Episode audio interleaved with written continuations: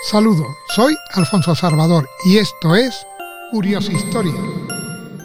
México, proclamación de su independencia. La Revolución Francesa de finales del siglo XVIII esparció por Europa las ideas de libertad y de emancipación del poder absoluto de los reyes, que transformaron la faz del mundo entero. Los pueblos estaban ya cansados de sufrir el yugo que le imponían, no ya un rey déspota o ignorante, sino lo que es peor, todos los favoritos de los monarcas que se constituían en verdaderos reyes, nombrando a su antojo autoridades desenfrenadas que oprimían y saqueaban los pueblos, comprometiendo a estos en guerra sangrienta e injusta, desposeída a las ciudades de sus derechos de hombre, dejando a las naciones reducidas a rebaños de siervos, regidos por el temor y por la violencia. Francia, con su revolución, señaló la hora de emanciparse los pueblos, y esto, tras las penosos y cuentos movimientos, se transformaron en absoluto. La guerra que el gobierno español declaró a Francia a consecuencia de esa revolución,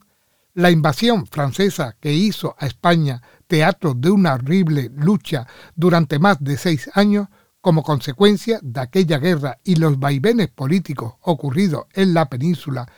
en el combate entre los partidarios del absolutismo del rey Fernando y los defensores del régimen constitucional produjeron un desorden espantoso que, entre otras consecuencias, aflojaron los lazos que unían a la metrópoli con sus provincias americanas, y ésta, imitando la conducta de las trece colonias inglesas que se separaron de su metrópoli, se proclamaron en gobiernos independientes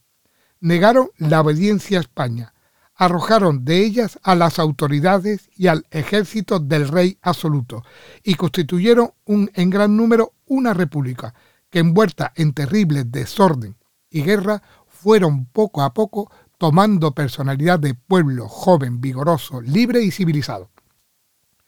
La México moderna, la nueva España de Hernán Cortés, y digo de Hernán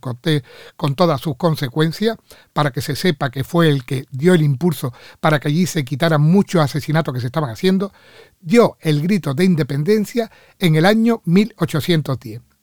El cura párroco de Dolores llamado Hidalgo levantó el primero la bandera contra España y después de una sangrienta lucha quedó asegurada la independencia de aquel pueblo en 1821.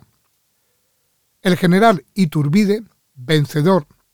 afortunado, dirigió un manifiesto al pueblo, que él llamó Plan de Iguala, por el que México rompía todo vínculo con España y se transformaba en una monarquía constitucional,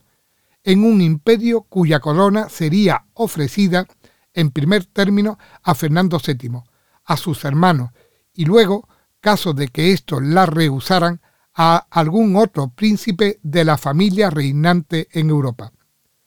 Pero Iturbide se declaró a sí mismo emperador, lo que produjo nuevos trastornos en el país, que dieron por resultado el destierro del dictador. Sin embargo, no cedió en sus pretensiones y volvió a México en 1822,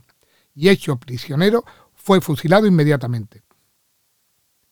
Después fueron elegidos presidente el general Victoria, en 1824 y el general Pedraza en 1828, pero este fue desposeído por el exmarqués de Caduca.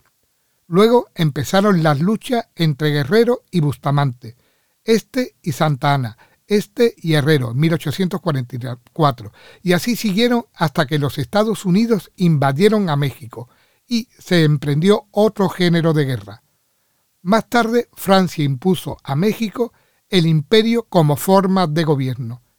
y por el emperador a Maximiliano de Austria, pero siéndole la suerte contraria a este, fue fusilado en Querétaro.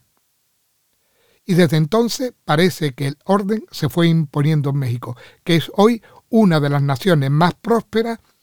e importantes de América y quizás del mundo. Yo me atrevo a decir que del mundo, porque México está consiguiendo un poder impresionante.